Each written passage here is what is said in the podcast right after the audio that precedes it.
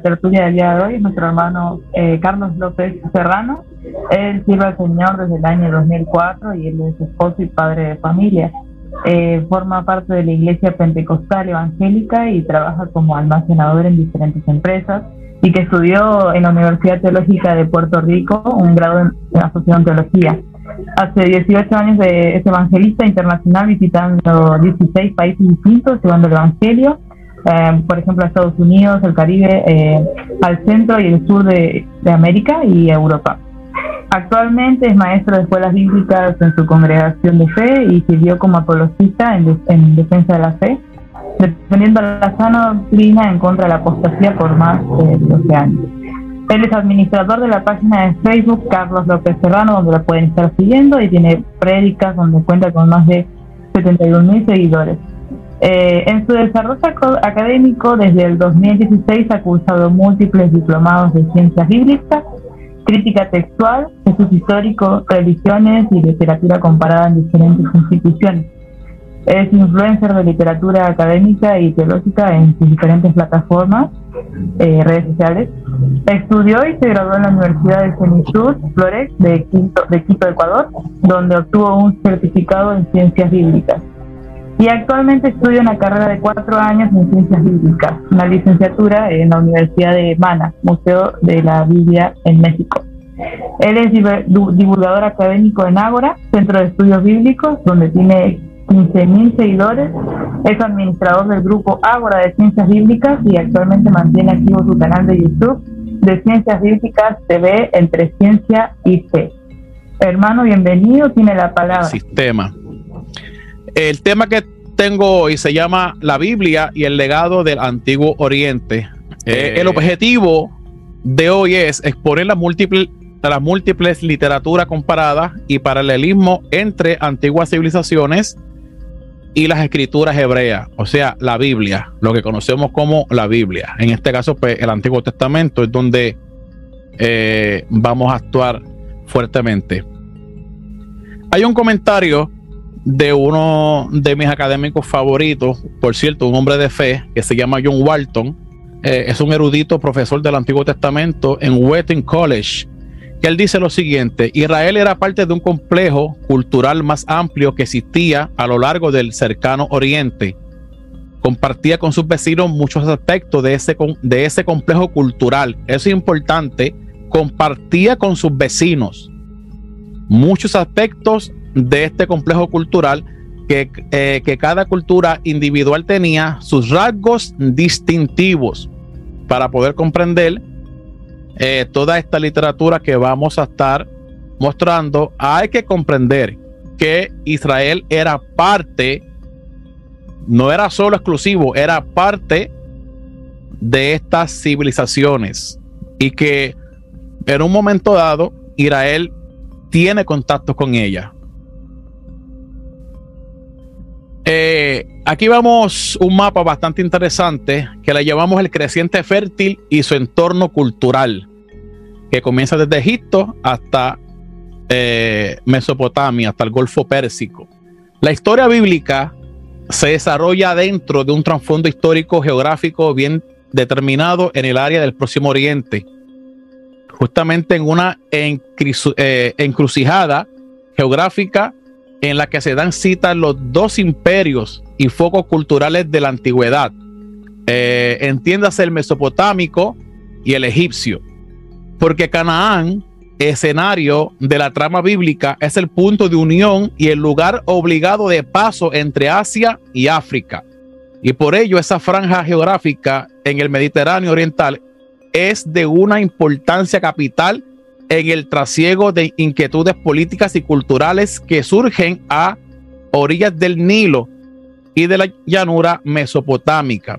Por eso la historia bíblica lejos de estar aislada, escuche bien, lejos de estar aislada del contexto de la marcha de las grandes civilizaciones, encuentra su esclarecimiento a la luz de los hallazgos arqueológicos que han establecido con bastante nitidez la historia de los pueblos de creciente fértil y su entorno cultural. Por eso es que la tierra de Israel, como muchos antiguos la llaman Palestina, es una tierra importante y en disputa porque todo el comercio y toda la literatura para pasarla de un lado a otro tiene que pasar por Canaán, por Israel. Ese era el comercio. Y por eso es que se disputa hasta hoy esa tierra, si es de Israel o no, pero ese es otro tema. Este es el mapa, mira qué, qué bonito se ve. Aquí tenemos los dos ríos, el Tigris y el Éufrates, que de ahí surge lo que conocemos como las grandes epopeyas, los grandes eh, historias y toda esa eh, rama cultural nace de ahí. Las tablillas cuneiformes. Esto es importante, amado, saberlo, porque mucha gente ha pensado que el hebreo es la lengua más antigua y no es así. Desde que a mediados del siglo pasado se descubrieron en la biblioteca de Asurbanipal las grandes epopeyas mitológicas mesopotámicas, eh, ejemplo, poemas de la creación, la epopeya de Gilgamesh, es, con su relato del diluvio, el mito de Adapa y de Etana, surgieron al punto interrogantes sobre las posibles interferencias de estas tradiciones mitológicas en la literatura bíblica eh, por su parte, la exégesis católica reaccionó al principio por otro extremo, negando todo punto de comparación entre los relatos de la Biblia y el mundo mesopotámico. En otras palabras, no lo querían aceptar. Así era el, fundamentalismo eh, pasado. Eh, pero en algunos casos, en el de el relato del diluvio babilónico, las analogías eran tan manifiestas que los pioneros de la exégesis crítica de fines del siglo pasado vieron la necesidad de estudiar las posibles concomitancias de los textos bíblicos con los asirios babilónicos sin comprometer el contenido sustancial dogmático moral del mensaje de la Biblia. Eh, entiéndase que desde el siglo XVIII para acá se ha formado estas batallas, estos debates, eh, eh, quién copió a quién, quién escribió a quién, porque antes del siglo XVIII, cuando no se había encontrado eh, todavía estas excavaciones de estas grandes bibliotecas en Mesopotamia, todo el mundo creía la Biblia es lo primero. Cuando vienen estos hallazgos, pues encontramos que cambia el panorama y nace lo que conocemos como el estudio académico, las ciencias bíblicas. Eh, vamos a las tradiciones culturales. Aquí tenemos una foto del patriarca, el patriarca Abraham. La Biblia presenta al, antepasado de los hebreos, Abraham, emigrando de la zona mesopotámica hacia la costa sirofenicio-palestina. Y podemos suponer que juntamente con su rebaño llevaba también un peso de tradiciones religiosas. Eso es importante saberlo. Del trasfondo en que se había criado. Por otra parte, el exilio babilónico hizo que el alma israelita se abriera a un horizonte cultural en el que pesaban antiguas tradiciones religiosas. Esto es un dato importante, amado, que tenemos que entender. Si no logramos entender esto, estamos perdidos. En el sentido de que jamás vamos a comprender este tipo de tema, que es ajeno muchas veces a nuestras congregaciones. Hablando como pastores que somos y hombres de fe.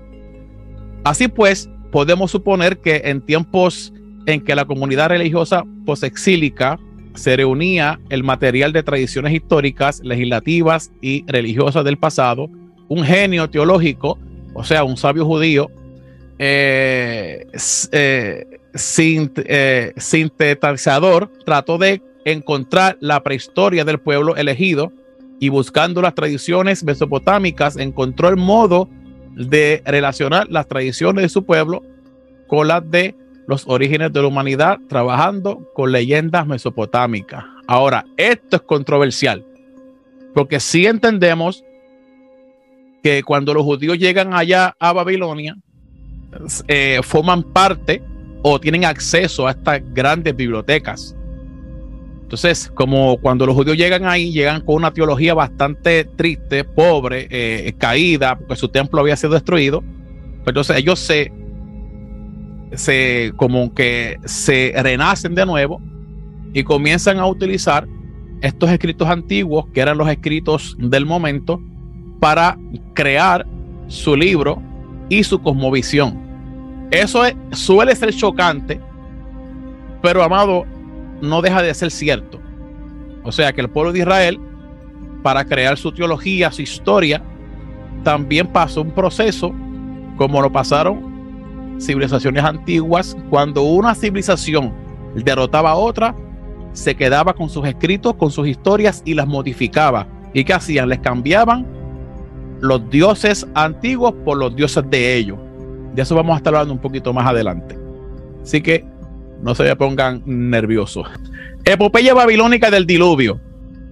Aquí tenemos esta foto bastante interesante, una de mis favoritas.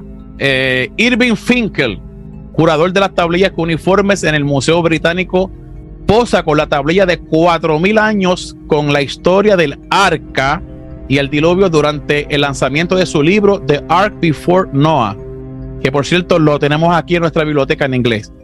El arca antes de Noé en el Museo Británico en Londres el viernes 24 de junio del 2014. Esa tablita que usted ve ahí tiene mucha historia, mucha historia que contar. Y cuando uno intenta buscar la historia de Irving Finkel, que la pueden conseguir en YouTube, fenomenal. Y como este hombre, a base de esa tablilla, mandó a construir por allá en India un, un, un tipo barca redondo, como las costumbres babilónicas de aquella época. Así que se lo recomiendo, bastante interesante. Aquí vamos con eh, el paralelismo de Mesopotamia y la Biblia hebrea. Tenemos que empezar a hablar, amado, por Enuma Elish, porque ese es el comienzo. En efecto, el poema de la creación o Enuma Elish, así que le dice el libro, se habla de dos principios eternos coexistentes las aguas dulces de los ríos, que es Apsu, eh, el dios Apsu, y las aguas saladas marinas, Tiamat. Dos dioses en la creación de qué? Del Enuma Elish. De la unión de ambos surge la primera triada sumeria. Anu, dios del cielo, Enlil, dios de la tierra, y Ea, dios del mar. ¿De dónde salen? Con la unión de Apsus y Tiamat. Luego surge una lucha entre los dioses descendientes de esto y Tiamat, abismo primordial de las aguas saladas, en otras palabras, el teón del Génesis 1 y 2. La madre de la totalidad, la creadora de todas las cosas, porque en la antigüedad se creían en diosas. Porque los dioses jóvenes quieren vivir en la libertad. Después de una confrontación, fuerzas, de fuerzas, el representante de los dioses de la nueva ola, que es Marduk, un dios joven, dios de Babilonia, vence al ejército de Tiamat y después de matar a esta, dividiéndola, dice que la parte en dos mitades, como si fuese un pescado, e hizo el cielo y con la otra hizo la tierra. Todo esto, amado, es mitología sumeria acadia como en la creación de la cosmovisión hay múltiples dioses y hay que tener en cuenta que para, para los antiguos no existían el ateísmo, porque para todo había un dios. Y eso lo podemos encontrar cuando leemos esta literatura al español, que hay muchísimas por la internet. Aquí tengo un libro que lo tengo aquí en biblioteca, se llama Enuma Elish, el poema babilónico de la creación, edición de Rafael Jiménez Zamudio, eh, por Cátedra Letras Universales. Ejemplos de la creación babilónica. Voy a leer ciertos extractos para que usted vea la comparación excelente que hay. Pues, eh, el poema de la creación. Cuando en lo alto el cielo aún no había sido nombrado, y abajo de la tierra no tenía nombre del océano primordial que es Absu, su progenitor y de la tumultuosa Tiamat, madre de todas las aguas, se fundieron en una masa. Para los antiguos, los dioses nacen de una masa de agua. Aún no habían sido fijados los cañavelares, ni se veían los juncales. Cuando ninguno de los dioses había sido traído a la existencia ni habían sido designados por sus nombres, ni habían sido fijados a sus destinos, entonces fueron creados los dioses en su seno. ¿Por qué? Porque aunque a ustedes le parezca raro, en la antigüedad los dioses nacían y los dioses morían. Hermano Carlos, que si los dioses morían para Mesopotamia, Egipto, los dioses nacen y los dioses mueren. Increíble esto. Eh, aquí vemos la, versión sumeria. leímos primero la versión de la creación. Ahora vamos a la versión sumeria. La versión sumeria de la creación es, es más, eh, dice aquí, cuando en la montaña del cielo y de la tierra el dios An hubo creado los Anunnaki, porque el nombre de Asnan no había sido todavía compuesto, la oveja no existía ni había nacido el cordero. La cabra no había parido sus cabrillos, entonces el hombre fue traído a la existencia. Vemos aquí, amado, un cambio de divinidades. En el poema primero se habla de Tiamat, Absu y Marduk.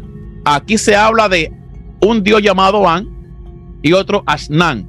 ¿Por qué? Porque una civilización derrota, derrota a otra, se quedan con sus escritos, se apropian, los eh, eh, como que los relaboran de nuevo, pero con su teología y sus dioses. En otro texto sumerio acadio se da una nueva versión del origen de las cosas, pero siempre dentro del mismo mundo literario.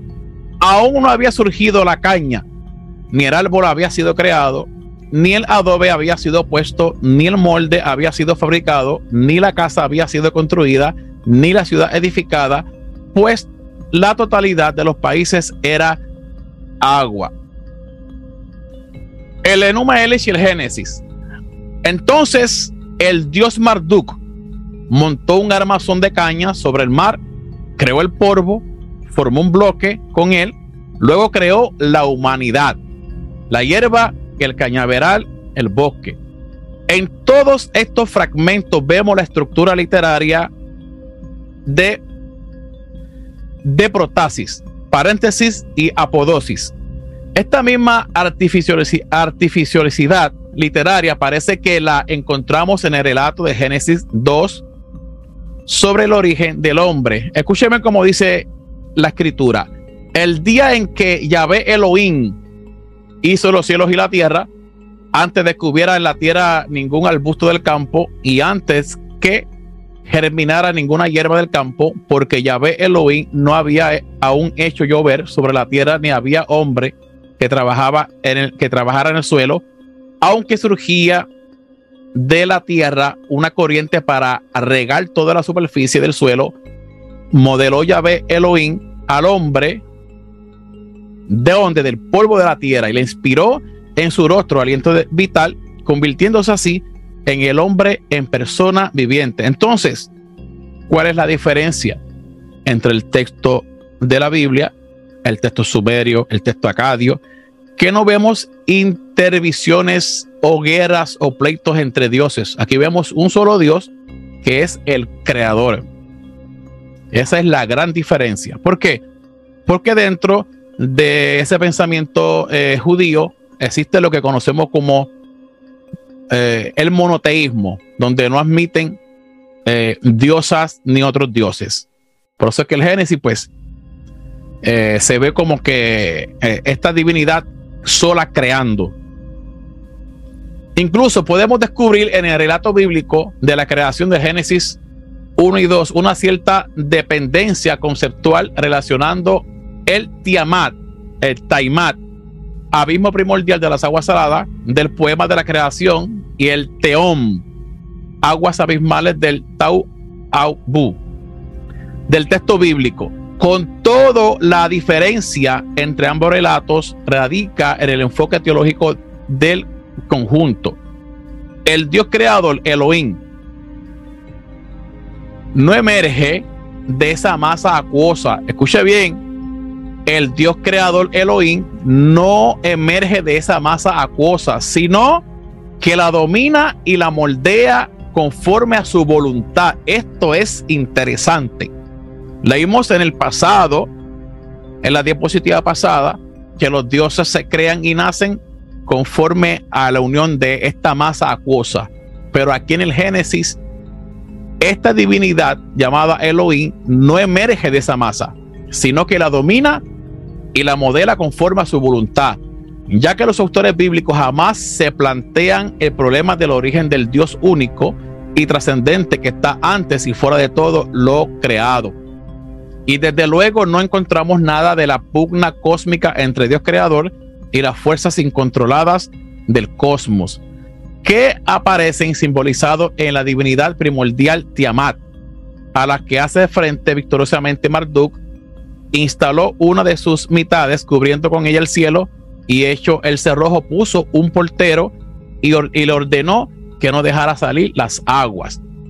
Sigue luego la obra de distinción y ornamentación. Marduk construyó, eh, escuche esto, Marduk construyó una morada para, la, para los grandes dioses, instaló las estrellas, que son su imagen, eh, los Lumasi, determinó el año y delimitó las secciones. Miren esto, amado. Hizo brillar a Sin, que es el dios luna, y le confió la noche. Y lo determinó como cuerpo nocturno para regular los días. Cada mes, sin cesar, le daba la forma de una corona. ¿Quién lo hacía? El dios Marduk. Al principio del mes, para brillar sobre el país, tú mostrarás cuernos para determinar seis días. Al séptimo día divide en dos la corona y al día 14 le pone de frente. Vemos aquí, amado, como Marduk comienza a llamar diferentes divinidades. El sol, la luna, las estrellas para los babilonios eran dioses, divinidades pequeñas. Vemos aquí la alusión a las diversas fases de la luna.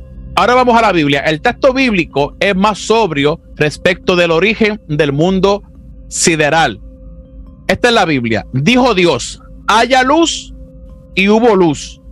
Y vio Dios ser buena la luz y la separó de las tinieblas y a la luz llamó día y a las tinieblas noche. Dijo luego Dios, haya firmamento en medio de las aguas que separe una de otras. Y así fue.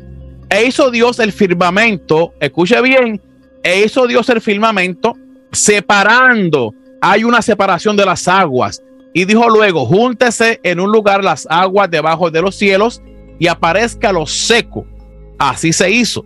Se junta, y se juntaron las aguas debajo de los cielos en sus lugares. Apareció lo seco y lo seco llamó Dios tierra. Y a la reunión de las aguas mares. Dijo luego Dios, haya en el firmamento de los cielos lumbreras para separar el día de la noche y servir de señales es a estaciones, días y años, y luzcan en el firmamento de los cielos para alumbrar la tierra, y fue así.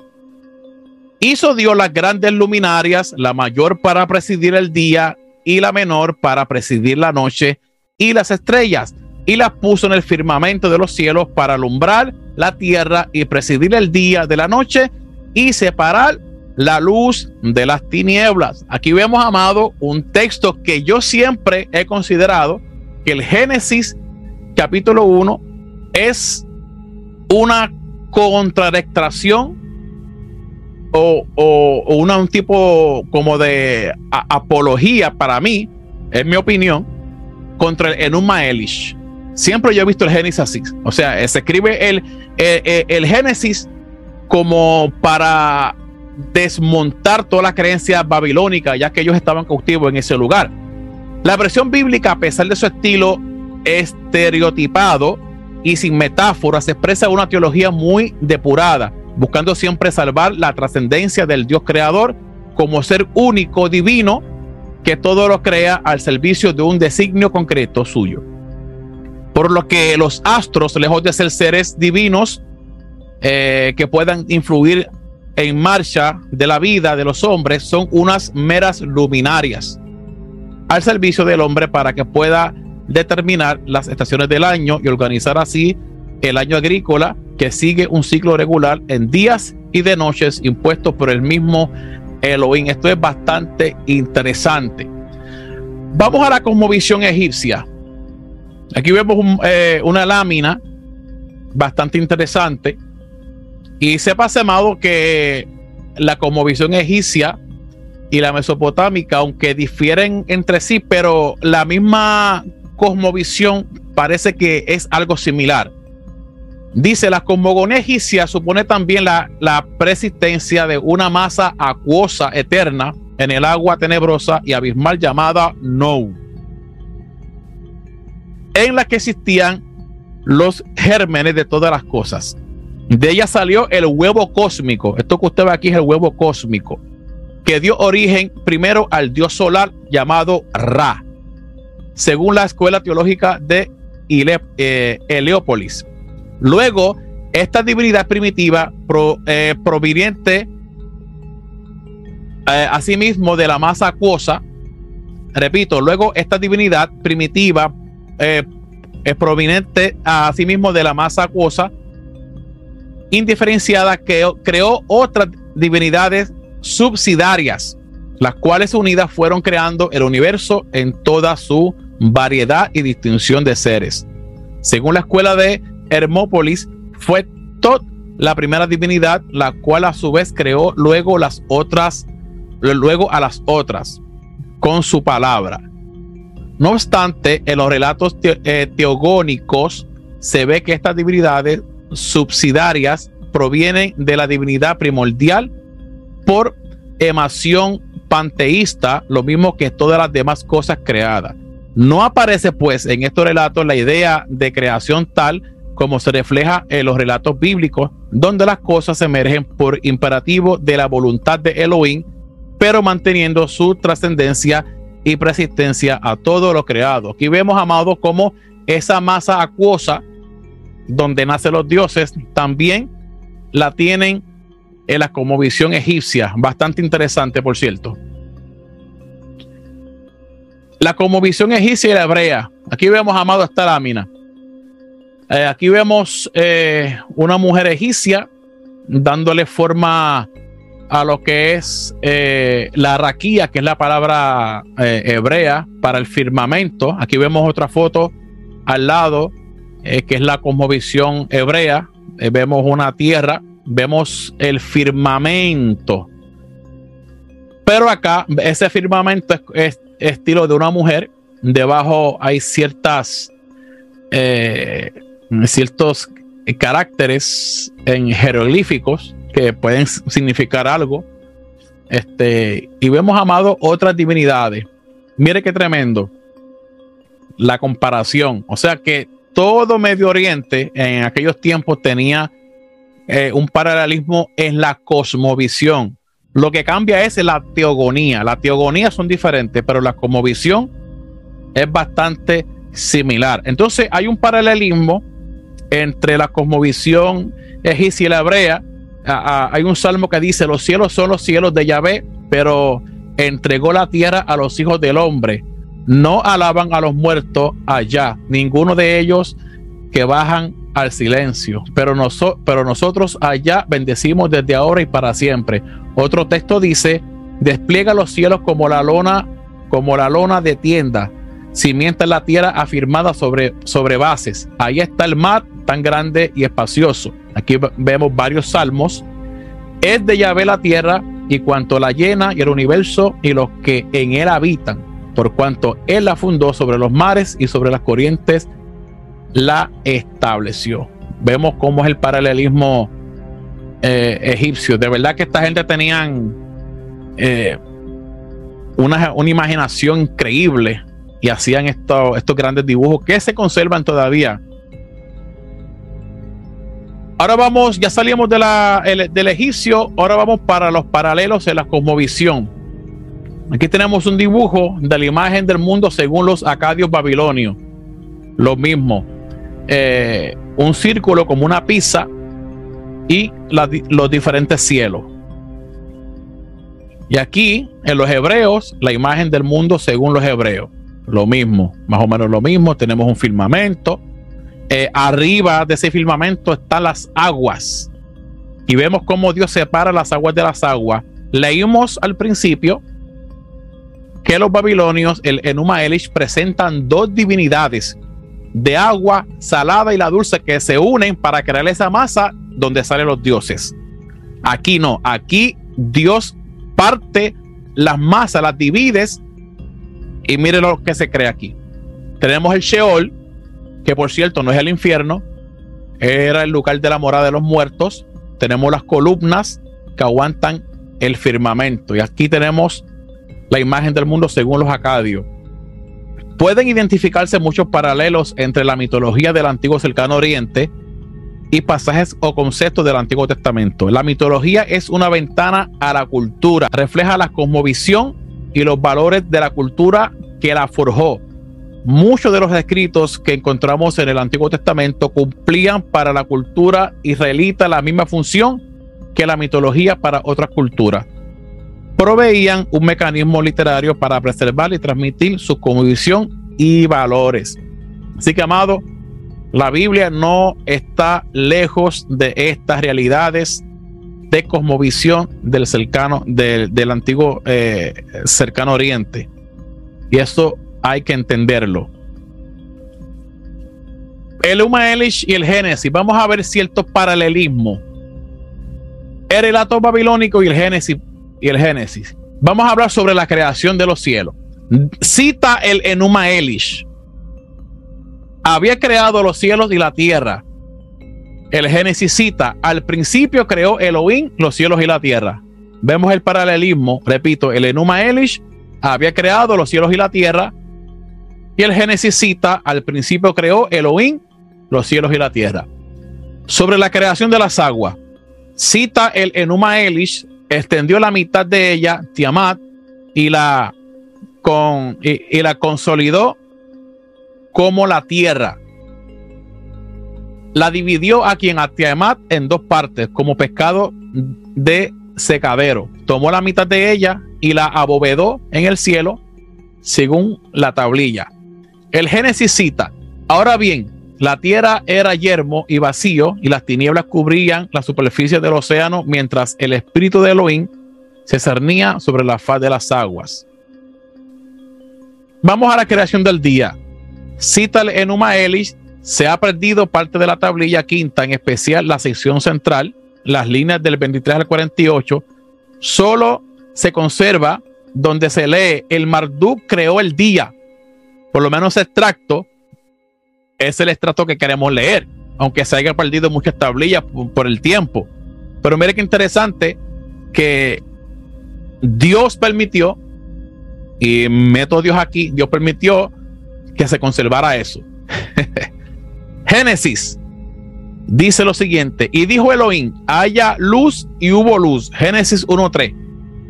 Elohim llamó a la luz día y a las tinieblas llamó noche. Génesis 1.59. ¿Ven el, ¿Ven el paralelismo, amado? Esto es algo fenomenal. Génesis y la desmitologización. Este libro está en nuestra biblioteca. Lo recomiendo 100%. Es el volumen número 11 de la Biblioteca de Ciencias Bíblicas y Orientales de Editorial Trota. Muy bueno. El profesor Gregorio de los Molete, el crack, el verdadero crack Lectura intertextual de la Biblia hebrea. Ensayo de literatura comparada. Amado, esto es un libro que usted tiene que tener. Dice aquí, lo más significativo aquí, el relato bíblico lleva a cabo una operación teológica disimulada, pero inequívoca, al despojar, escuche bien, al despojar a todos ellos de cualquier pretensión de divinidad. Número uno, los astros para los judíos son qué? Son lámparas. A Dios, a la diosa Sol y al dios Luna, que fue donde leímos al principio en el relato del Enuma Elish. Número dos, los monstruos marinos, el Tanín, el Leviatán, los protagonistas de la lucha cósmica primordial para los hebreos son, para los judíos son simples peces grandes creados por su Dios todos simples criaturas, bajo el dominio del hombre. Génesis 1.28. Y para su disfrute y alivio, Génesis 2.19. Los que, que es seres divinos, o sea, los astros, para, los, para las otras civilizaciones, para los hebreos, son creaciones de Dios para el beneficio de su pueblo. Leemos de la página 105. En este libro usted puede conseguirlo en la página 105. Y se puede leer todo el libro, amado, y créeme que su mente se va a expandir y vas a entrar en un conocimiento de literatura comparada que su vida va a cambiar en el sentido de cómo ver las cosas. Esto es un libro bastante buenísimo. La epopeya de Gilgamesh, tenemos que tocarla porque es parte eh, de ese legado de la Biblia. En el 1872, George Smith anunció públicamente que durante los años 1848 y 1849, Austin Henry Lyell había encontrado en Nínive, en el, en el actual Irak, varias tablillas de arcilla cocidas de 15 centímetros de altura eh, aproximadamente. Contenían una versión de la epopeya de Gilgamesh, popular durante el reinado de Asurbanipal. Los relatos en lengua acadia estaban grabados en escritura cuneiforme y en cada tablilla había 300 líneas aproximadamente. El relato completo ocupaba entre 10 y 12 tablillas y se debió componer durante el bronce antiguo, del 3000 al 2000 antes de la era común. Hoy se conservan en el British Museum debido a que las tablillas de Nínive son incompletas y están deterioradas. Se ha tomado algunos fragmentos de una versión babilónica del bronce medio del año 2000 a 1500 para completar la parte del material perdido. Ahora bien, los relatos de Adán y Eva, los relatos de Noé, el libro del Génesis son los que tienen más paralelos con respecto a la epopeya de Gilgamesh. En Kidu es parejo a Adán y Unapishtin a Noé y el Demun al Edén. Esta tablilla la venden. Yo estoy eh, juntando un dinero para comprármela. La necesito tener aquí conmigo. La serpiente en la epopeya. Aquí tenemos una foto eh, de Gilgamesh durmiendo y una serpiente le va a robar una planta. Mire qué interesante. La serpiente de la epopeya sumeria de Gilgamesh es de algún modo evocadora de la serpiente del Génesis 3. En que ésta despoja al héroe Gilgamesh de la inmortalidad.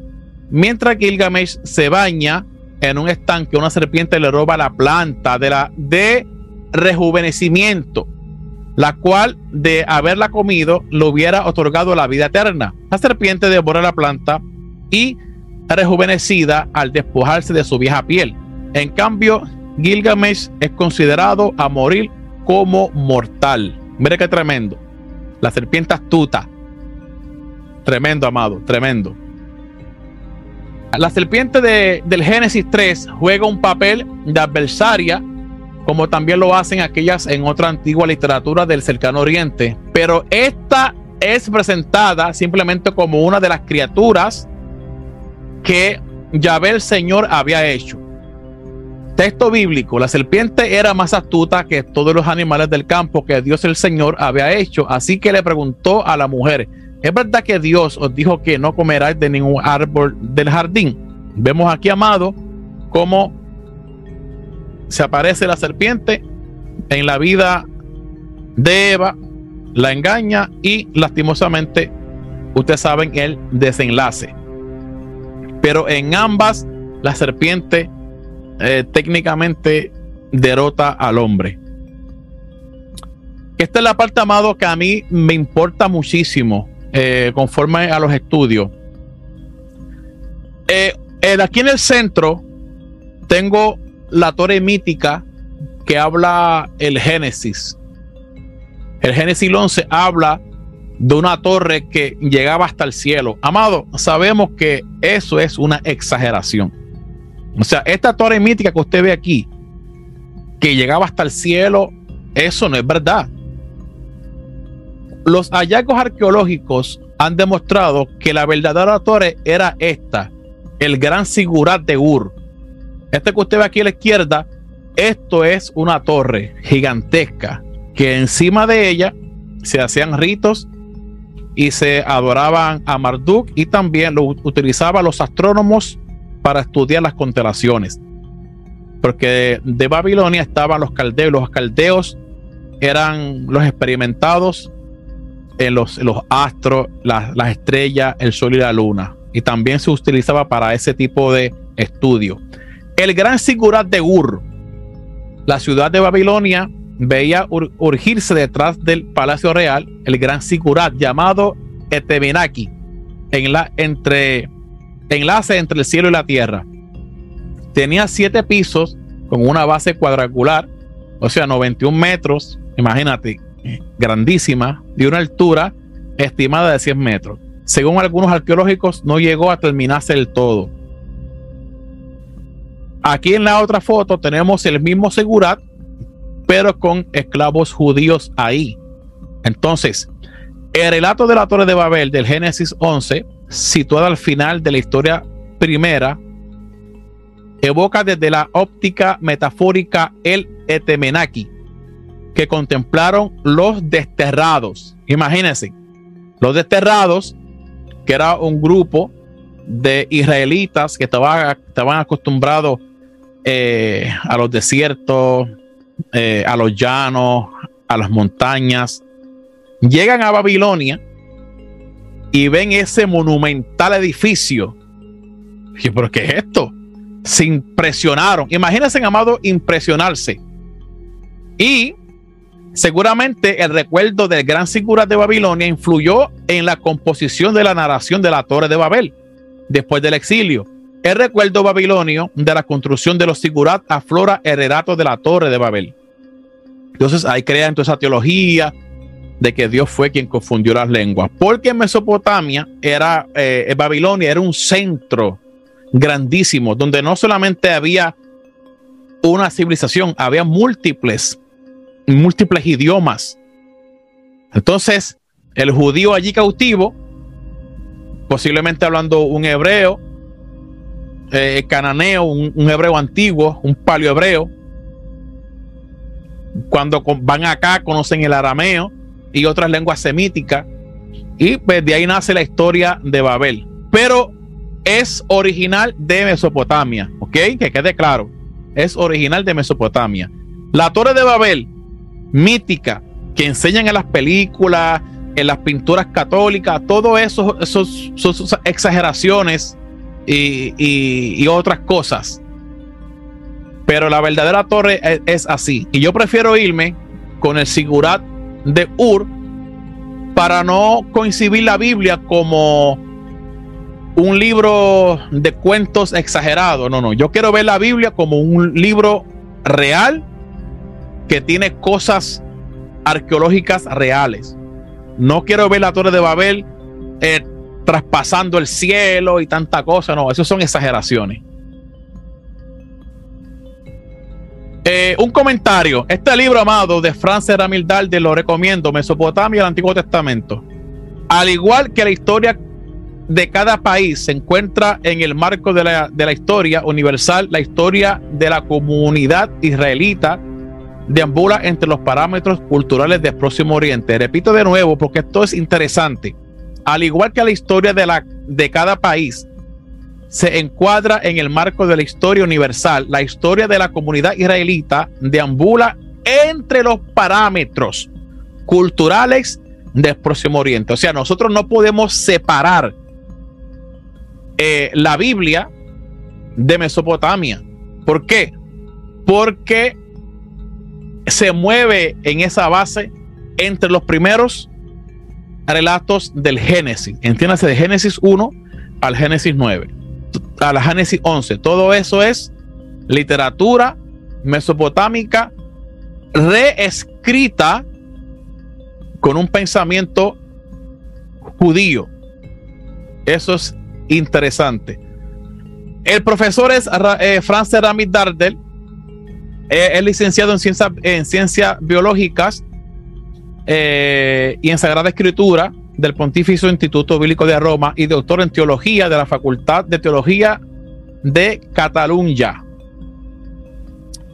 Sargón y Moisés, eh, quiero hacer un, pequeño descanso, amado, si me lo permiten, a ver si ya llevamos una hora, eh, a ver si hay alguna pregunta y si seguimos, si hubiera alguna pregunta por aquí, rapidito. Este, no sé si el, el varón puede leer algo, algún comentario o algo para seguir. Ya estamos terminando. lo que entré un poco tarde a la clase, pero según lo que acabas de decir hace unos minutos, lo que estás diciendo en conclusión es que las historias de la Biblia son copias de mitología en realidad más antigua. O sea, ¿es mitología la Biblia?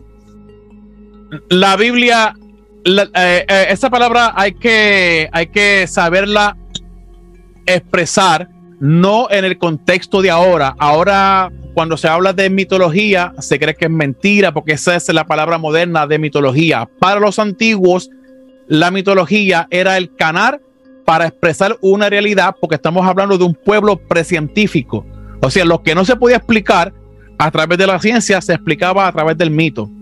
Entonces, ¿qué pasa? Como eso abundaba en Mesopotamia, ya vemos ahí los diferentes dioses para los hebreos entrando en esta nueva etapa de su vida como monoteísta, entonces vemos que ellos desmitologizan todas esas narraciones porque las historias grandes, las grandes epopeyas de cómo se creó el mundo, estaban en Mesopotamia, en Babilonia. Los judíos, a tener esta nueva versión de ellos, bajo este monoteísmo estricto de un solo Dios, creador de todas las cosas, ellos toman esta literatura y comienzan a, a formarse, a formar los libros. Y hay que entender que la Biblia en sí misma comparte material mesopotámico, pero reelaborado para una nueva teología judía. O sea, no es mentira, no es mentira. La, la, mitología no es mentira en la antigüedad. No podemos hablar de plagio porque eso no existe. Ok, entiendo, entiendo que la Biblia se pudo haber escrito con, eh, eh, obviamente en su, en su determinado contexto cultural. Eso, eso lo entiendo. Pero la implicación de, o sea, y por eso quería aclarar el punto, porque no sé si alguien se pueda quedar con la idea de que, de que lo que estás diciendo es que las historias de la Biblia son realmente un plagio precisamente de historias de culturas previas, porque la implicación sería que entonces no es la palabra de Dios inerrante para nosotros como cristianos del siglo XXI, ¿cierto? Entonces es peligroso que se hagan ese tipo de declaraciones sin aclarar esos puntos. Ah, ¿Tú, ¿Tú, crees que la Biblia es la palabra inerrante de Dios? Bueno, yo, yo, yo voy a ser sincero, yo voy a ser sincero, yo no creo en la inherancia de la Biblia. Sí creo en la inspiración, pero no en la inherancia. Ahora, ¿por qué no creo en la inherancia? Porque no tenemos los manuscritos originales y no sabemos cómo fueron esos manuscritos originales. Usted sabe que durante el tiempo se han añadido cosas y cosas y cosas y lo que nos llegó a nosotros es, el texto que, tenemos. Pero es que ahí es donde entra el, el, aspecto sobrenatural de Dios interviniendo. ¿Sí me explico? O sea, nunca vamos a tener todos los documentos originales, quién lo dijo y cómo lo dijo y cuándo lo dijo y en qué contexto. Eso nunca lo vamos a tener, estoy de acuerdo.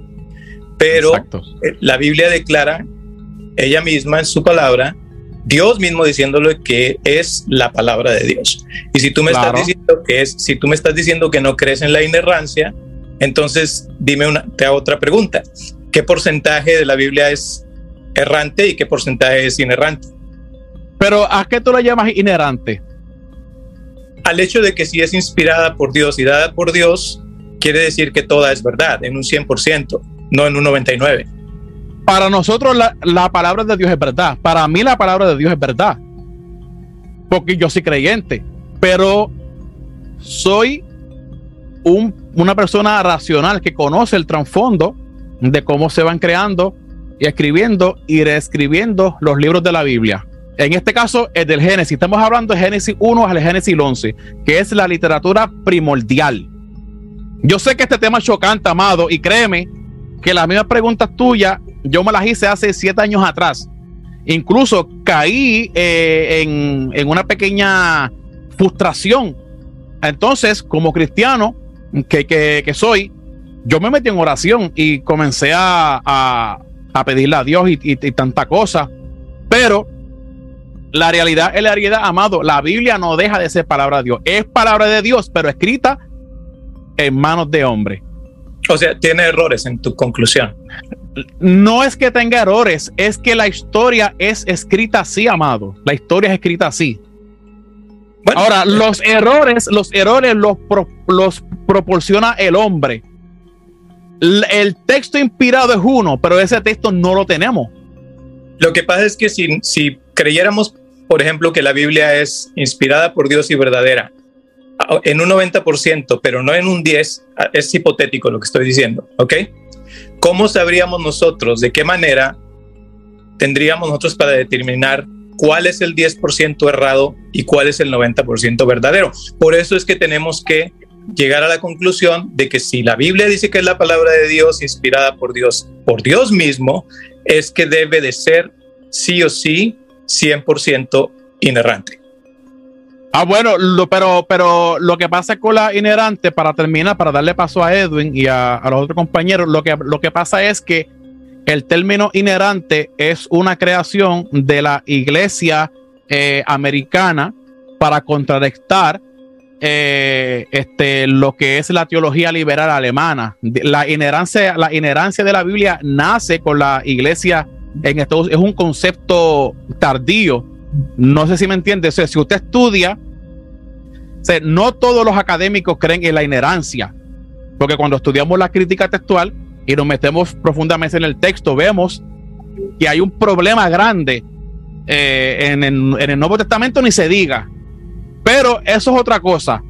Lo que sí yo quiero eh, enfocar en este estudio es que Dios permitió que su pueblo cautivo en Babilonia, porque Dios fue con ellos a Babilonia, rehicieran y reescribieran la historia utilizando ciertos textos antiguos, porque Dios se mueve en el reino de los hombres y como un pueblo eh, Israel o los judíos que son un pueblo normal como cualquier otro, escribieron un texto que de ese texto nosotros como creyentes le llamamos el texto inspirado.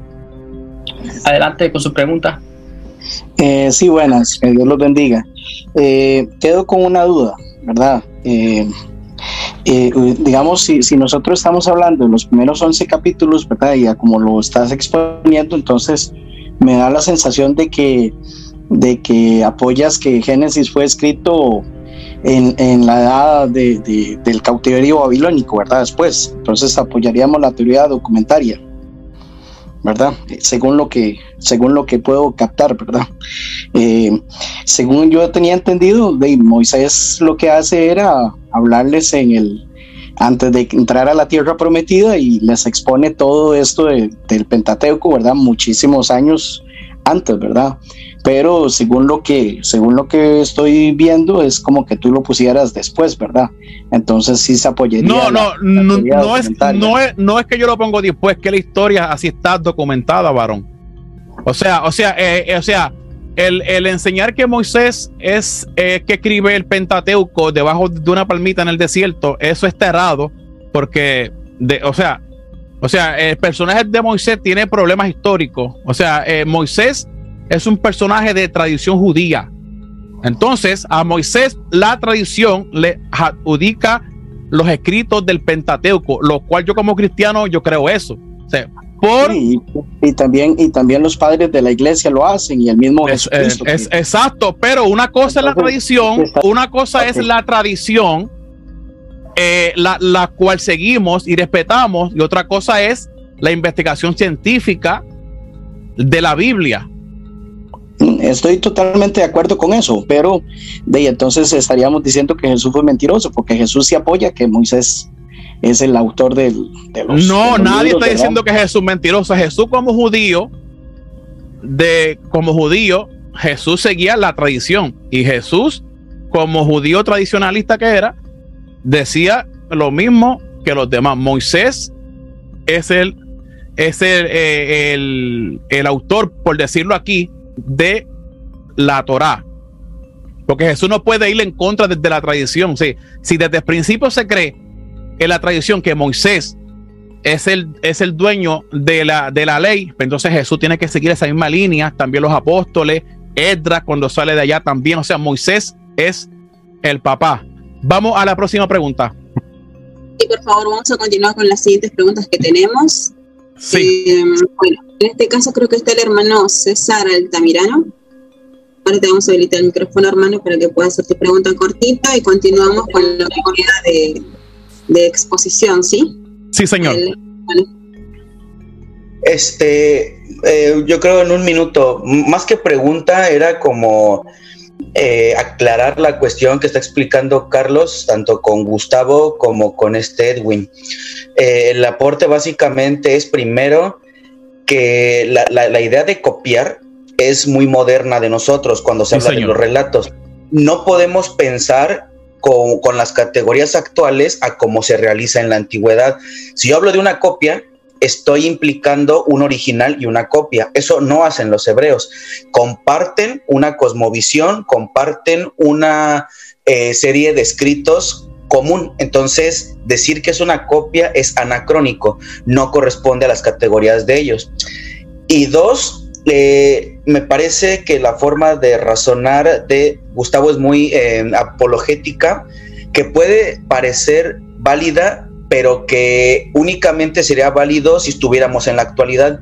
Si Dios hubiera inspirado la Biblia ahorita, en pleno siglo eh, XXI, con las categorías actuales, con el pensamiento actual, y yo digo que no corresponde con eso, ahí sí tendríamos un problema.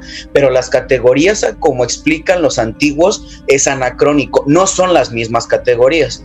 En, el chat están mencionando que eh, eh, entonces es falso. No, ese es un razonamiento falaz. Lo que quiero aportar es que contemplemos las categorías antiguas, las categorías actuales y inspiración no significa dictado celestial. Ese es un problema cuando se entiende, eh, bueno, cu- cuando se piensa en la inspiración.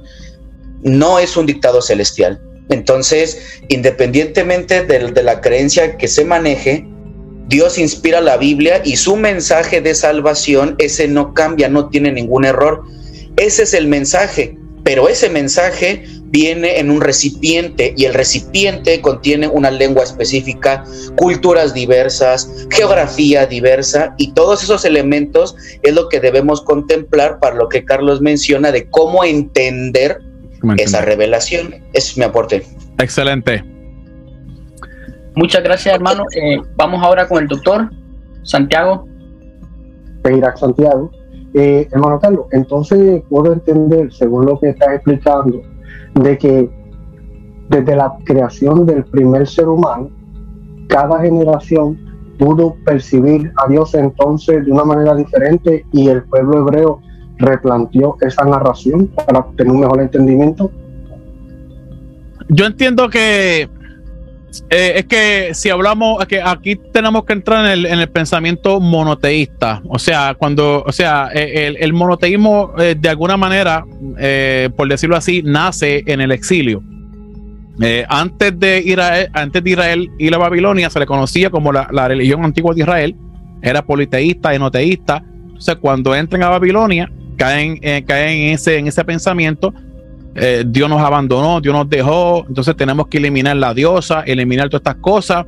Entonces ellos se, se centran en toda esta literatura, en estas grandes bibliotecas eh, en Babilonia y o sea, estoy yo acá pensando, o sea, no, no puedo concebir de muchos dioses que creen, porque por ese pecado fue que nosotros estamos aquí. ¿no? Vamos a, a rehacer la historia. Entonces, cuando se rehace la historia, vemos a un solo Dios que es el que crea, y no es como las demás civilizaciones que son la creación vienen de muchos dioses de batalla. O ¿quién pelea con Yahvé? ¿Quién pelea o con Elohim? ¿Quién pelea en la creación? Nadie, es un Dios trascendental. Habla y no se crea.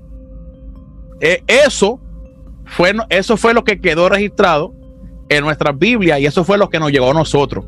Entonces, al llegar a eso a nosotros, pues nosotros entendemos que hay un solo Dios. Imagínate que los, los judíos no hubieran escrito nada y nosotros hubiéramos tenido acá eh, eh, el Enuma Elish, nosotros íbamos a creer que la creación era por parte de muchos dioses, pero gloria a Dios que, que nos llegó ese escrito a nosotros. O sea, así, así que yo lo veo. O sea, que los judíos reescriben la historia. Ok. Eh, sí, nos quedamos aquí, ¿verdad? Eh, nos quedamos en Sargón, Sargón y Moisés. Sí. Eh, yo quiero que ustedes vean esto, amado. O sea, esto no es una creación mía, esto no es un invento mío. Esta es la realidad de la historia cultural que se ha encontrado en, en los hallazgos arqueológicos. O hablamos del personaje de Sargón y Moisés. ¿Quién es Sargón? Sargón de Acadia o Sargón de Acá, también conocido como Sargón el Grande. Eh, en Acadio, Charun King, rey legítimo y rey verdadero. De 2000, 2270 a.C. al 2215 a.C., según la cronología corta. Eh, en el judaísmo rabínico considera que la vida de Moisés se extiende desde el año 1391 hasta el 1271 eh, mientras que Jerónimo lo ubica en el 1592 eh, y James Usler en el 1571, y así sucesivamente. Pero vamos a hablar de estos dos personajes en, en la literatura comparada, que es el tema que estamos tocando. Vamos a quitar esto por aquí. Ok, Sargón. A principios del siglo XX, los arqueólogos desenteraron las tablillas concernientes a la leyenda de Sargón I eh, de 2371 a 2316 antes de Cristo, antes de la era común. Soberano del imperio de Akkad, como sucedía en las cortes orientales, los escribas palaciegos envolvieron el origen del monarca en las telas del misterio. Al decir de la leyenda, Sargón era un hijo, oiga bien, Sargón era hijo de una sacerdotisa y un peregrino. Su madre no deseaba que la gente conociera el nacimiento de su hijo y por esto tejió una cesta donde puso a la criatura. Después la depositó en las aguas del Éufrates para que la llevaran hasta los dominios de Aki, jardinero real.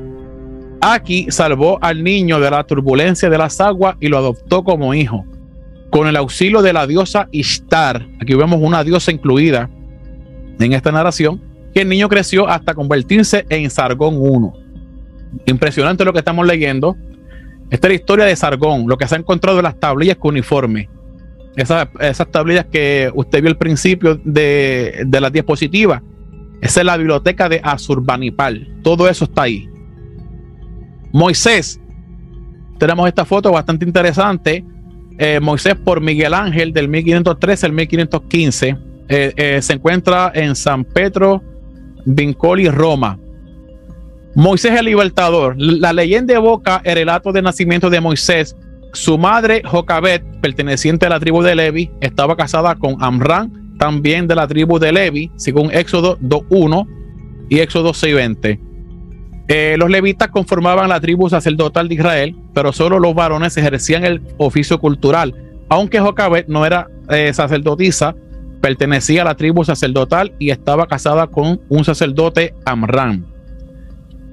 En la analogía con Jocabet, también la madre de Sargón pertenecía al, estamento clerical, pues era sacerdotisa.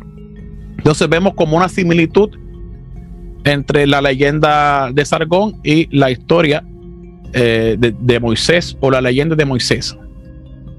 Veamos los paralelismos. Aquí tenemos una piedra, una inscripción del nacimiento del rey Sargón de Acadia. Eh, se encuentra en Osama Shurik Muhammad Amin, allá en, eh, allá en Irak, por allá en esas tierras. Esta pequeña tablilla es en carácter uniforme, mucho antiguo que el hebreo, mucho antiguo que el paleohebreo. Eh, está esto. Y aquí tenemos una foto, una pintura de una mujer sacando a Moisés de las aguas. Ambas madres temían por sus hijos. Este es el paralelismo. Número uno, la de Sargón no quería que nadie supiera de la criatura, mientras que la de Moisés quería salvar a su hijo de las garras del faraón que había prescrito la muerte de los niños hebreos, según Éxodo 1.16. La sacerdotisa salvó a Sargón, o sea, la mamá de Sargón, salvó a, salvó a Sargón de la, de la ignominia depositándolo en una cesta entre los juncos del Éufrates hasta que lo encontró aquí. Jocabet, en este caso la esposa de Amran, salvó la vida de Moisés poniéndolo en una cesta de orillas del Nilo hasta que lo encontró la hija del faraón. Así como aquí adoptó a Sargón como hijo, la princesa adoptó a Moisés. Ambas criaturas poseyeron la mayor grandeza. Sargón alcanzó la cima del imperio de Akkad, mientras que Moisés liberó a los israelitas esclavizados en Egipto y los condujo hacia la tierra prometida, según Éxodo capítulo 2, verso 1 al 10. Un paralelismo increíble. Entonces, el paralelismo de Sargón es mucho más antiguo que el relato de Moisés. Eh, vamos a la teología. Aquí tenemos una foto de Sargón, eh, dueño y señor de Akkad en Babilonia, en Mesopotamia. Y acá tenemos la figura mítica de Moisés con las tablas.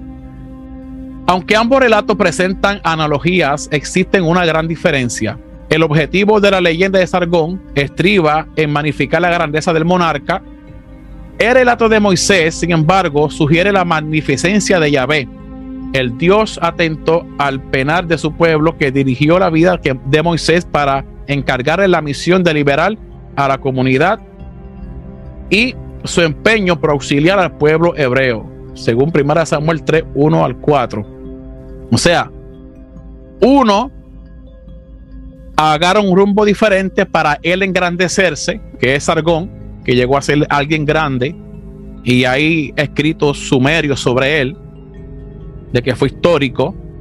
Y tenemos acá la vida de Moisés, que él no quiere engrandecerse, al contrario, él engrandece a su divinidad, agrandece a su Dios, que es el Dios que los libera del cautiverio egipcio.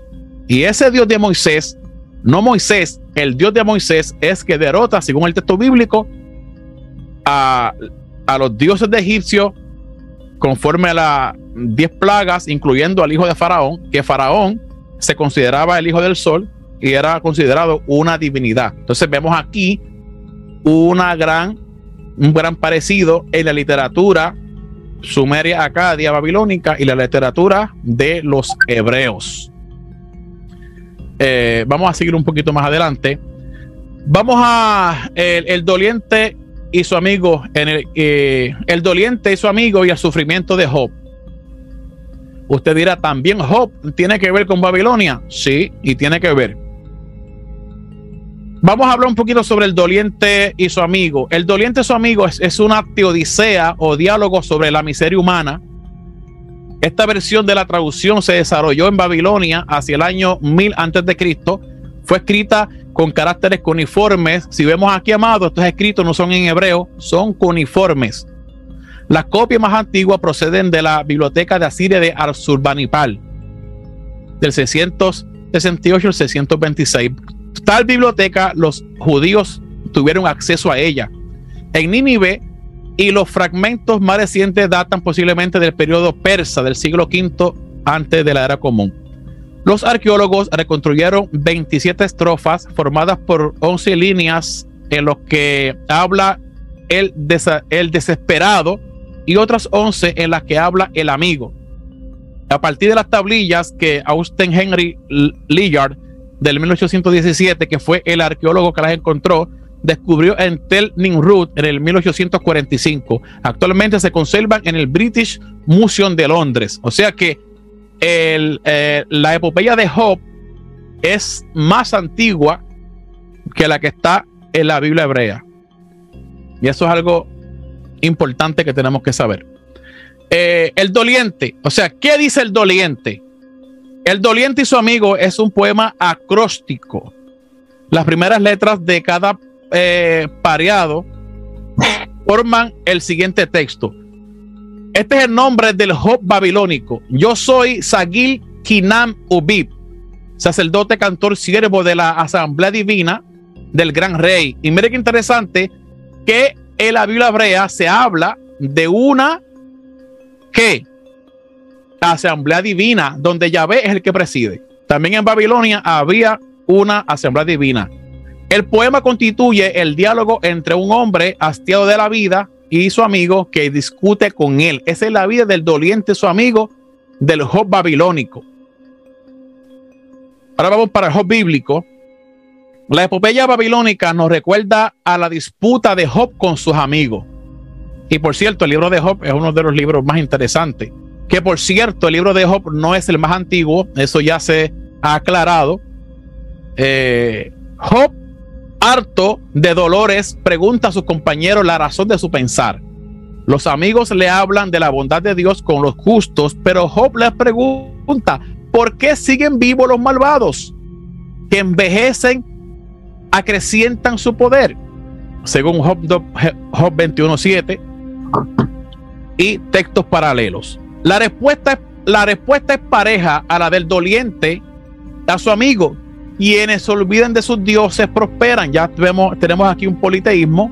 Los pecadores triunfan, mientras yo he fracasado, según la línea de la tablilla del 66 al 67. Vemos aquí donde Job, el epicentro, es una divinidad que es Yahvé. En el texto antiguo de Babilonia hay diferentes dioses. Entonces aquí vemos, amado, como siempre los relatos de la Biblia buscarán meterse, según se entiende, a ese tipo de monoteísmo. Hay un solo Dios, que es el Dios que creen los judíos. Y el libro de Job es un libro posexílico. Así lo datan eh, muchos académicos. Vamos entrando a la parte final, los códigos sumerios y la Biblia. Esto se pone interesante. Aquí vemos una escritura en, eh, eh, en cuneiforme bastante interesante. El Ur Naum del 2112 al 2085 antes de Cristo, rey de Sumer, o quizás su hijo Sulgi, ah, perdón. Eh, dice, publicó el código de Ur, Ur Namu, el más antiguo entre los conocidos hasta ahora. Declara el código antiguo si un, oh, amado, escucha bien, declara el código escrito en cuneiforme. Si un esclavo se casa con una esclava que deseaba y después se libera a ese esclavo, el esclavo no podría dejar la casa, según el artículo 4. Dice la escritura, la Biblia, si su amo dio mujer a su esclavo y ella le dio hijos o hijas, la mujer y sus hijos serán del amo cuando el esclavo sea liberado. Saldrá solo si desea, si desea conservar la mujer e hijos, debería permanecer en casa del amo, según Éxodo 21 del 3 al 4. Aunque los matices difieren, ambos corpus legales evocan el principio de la restitución, obviando el carácter vengativo de las leyes antiguas. Hay un paralelismo increíble, pero en la parte de la ejecución es distinta. Los códigos acadios y la Biblia. Vamos a los códigos acadios. Entre los textos legales más importantes destaca el código de Hammurabi, publicado por Hammurabi, rey de Babilonia, entre el 1792 al 1750 antes de Cristo de la era común, como usted le quiera llamar. Está grabado sobre una piedra de diorita negra de 2.25 metros de altura, que es esta que está aquí eh, en la foto. Sentencia Hammurabi o dice Hammurabi, si uno oculta en su caso un esclavo fugitivo y no lo entrega, será ejecutado, según el artículo 16. Afirma la escritura, o sea, la Biblia hebrea, no entregarás a su amo al esclavo fugitivo, se quedará contigo entre los tuyos, según Deuteronomio 16-17. El código atento al interés del dueño persigue con la muerte a quien oculte el que, un esclavo. Mientras que la escritura solicita con la necesidad del huido, requiere la defensa y el cuidado del huido. La escritura procura la defensa de los débiles. Mire qué interesante, amado. Hay un paralelismo. Son prácticamente una ley que obtienen ellos, pero su constitución es diferente. Y eso es lo que nosotros debemos de entender. Vamos a los querubines. Los querubines, yo creo que es el tema eh, mío favorito. Vamos a los querubines asirios. Usted escuchó los querubines asirios. Y termino con esto, amado. Aquí vemos eh, dos, dos querubines gigantescos que fueron descubiertos en el área de Mesopotamia. Una excavación arqueológica para que ustedes vean, amados, que la, arqueología es importante en el mundo para entender la Biblia dentro de su cultura. Es importante usted saber eso. Los querubines asirios. Aquí tenemos una pintura de un Lamazu del Palacio Provincial del Til Barsby en Tel Amar, Siria, del siglo 9 antes de Cristo. Querubín, querub, resulta bastante difícil determinar el origen y significado de esta palabra. Quienes buscan en la raíz semítica lo derivan del aram, que significa kerab, arar, donde tomaría los siguientes significados de toro o buey. Otros lo entienden como una transposición del, del bestia divina, o también eh, karob, que significa cerca de Dios. Eh, eh, Gesenius, por su parte, propuso una nueva etimología tomada del término harán, apartar del uso común, es decir, consagrar, que en, e, que en etíope toma el significado de guardián. Todos estos elementos, todos esos significados, le son dados a esta bestia alada. Vamos a ver un poquito más de qué se trata esta gran bestia alada. Este es el querubín. Aquí vemos el querubín. Impresionante. Yo estoy loco por viajar para este museo, amado, para tirarme 1500 fotos eh, con este animal mitológico. La palabra querub está estrechamente relacionada con el caribú babilónico, especie de genio alado que estaba encargado de interceder por los ausentes y de proteger los edificios. Complementado este sentido, se sabe que en el Palacio de Sargón, del cual hablamos, eh, en Sorsabat, Irak, existen unos toros alados conocidos como caribú, que eran una especie de genios protectores de la estancia real. Miren las características de este animal, de este animal híbrido. Tiene cara de hombre, cuerpo de, de, de león y patas de toro y águila. ¿No se te parece eso algo que menciona la Biblia? Sigamos un poquito más. Vamos al arte y la cultura siria. Este es el arte y la cultura siria. Aquí tenemos una foto de dos, dos guerreros asirios frente a la entrada del palacio de Sargón. Vemos dos querubines asirios. Una pintura que representa a dos soldados asirios que vigilan la puerta del palacio real, acompañados por dos lamas, querubines asirios, protectores del templo. Fue el imperio que más tierra arropó y conquistó en todo Medio Oriente y quienes se llevan cautivo a las diez tribus del norte de Israel. Qué interesante, amado. Eh, yo tengo un libro que se me olvidó compartir, que lo tengo por ahí, donde dicen que estos seres eran demonios benignos. Repito, los querubines estos asirios eran demonios benignos, eran protectores de los templos y de los palacios. Aquí tenemos los guardianes de los templos y la divinidad. Aquí tenemos frente eh, al gran palacio de Sargón o posiblemente otro gobernador de la época. Vemos aquí ciertas criaturas que son tipos de demonios malignos que intentan entrar en el templo y vemos a este querubín ahuyentándolos. Lo vemos eh, eh, como que combatiendo con ellos. ¿Por qué? Porque la creencia asiria, escuche bien, no, no es que esto sea real, pero esta mitología, ellos entendían que estos, estos toros alados con cabeza de hombre y tanta cosa, ellos protegían los templos de los demonios, de los demonios malignos. Qué interesante. Las entradas de los templos y palacios asirios estaban, estaban flanqueadas por colosales bestias, querubines guardianes. Son colosales toros alados con cabeza de hombre, los asirios creían en la asistencia de espíritus, si bien en su religión los había, eh, si bien en su religión los había benefactores, cosa desconocida en Babilonia. Estos fueron llamados Lamasu. Sus funciones eran las de proteger al hombre, defendiéndose del mal y llevando sus presentes y sus homenajes a las divinidades. Se les presentaba en las puertas de los templos. La arqueología, miren esto, amado, esto es en Persiópolis, la puerta de todas las naciones, también conocida como la puerta de los Jerjes, se encuentra en, las ruinas en la antigua ciudad de Persiópolis en Irán. Eh, lastimosamente, amado, el grupo terrorista ISIS eh, invadió muchos sitios de estos y como son fundamentalistas, religiosos fanáticos, destruyeron muchas estatuas de estos.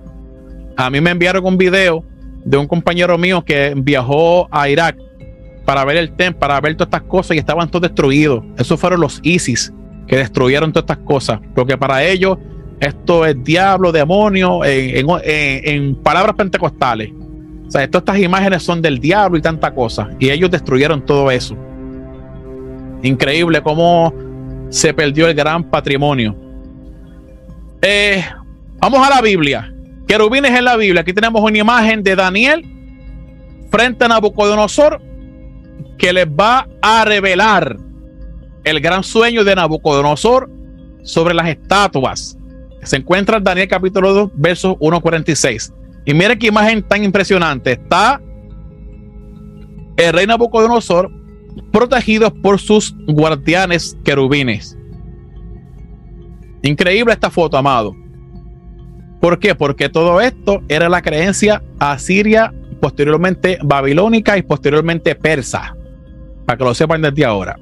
Que estos monstruos alados se movían por todo el Mediterráneo.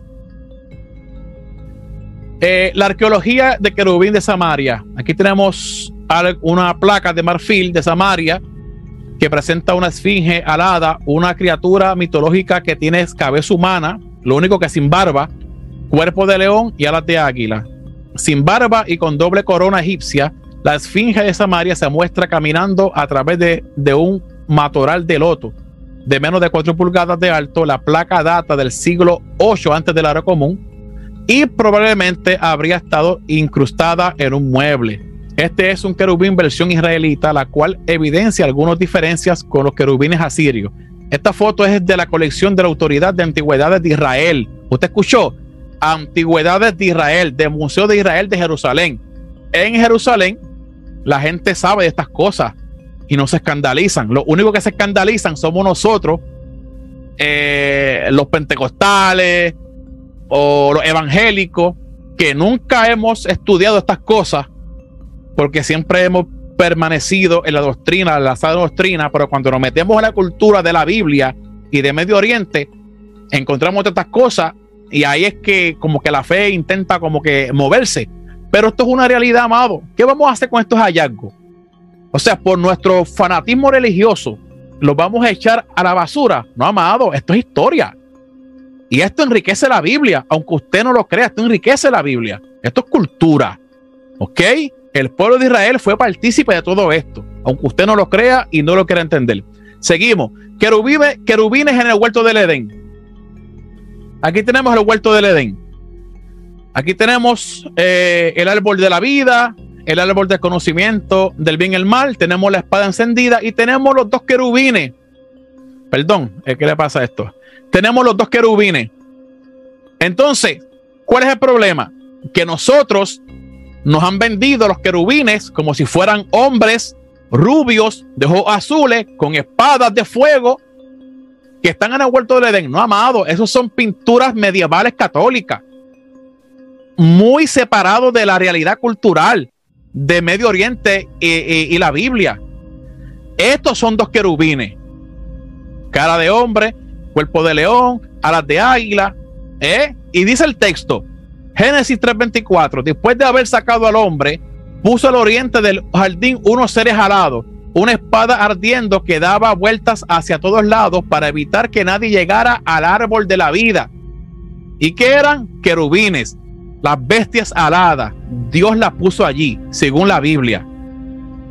Recuerden que no son hombres rubios, hermosos, con ojos azules, ni tampoco son niñitos eh, con alitas. Esos son inventos católicos posteriormente.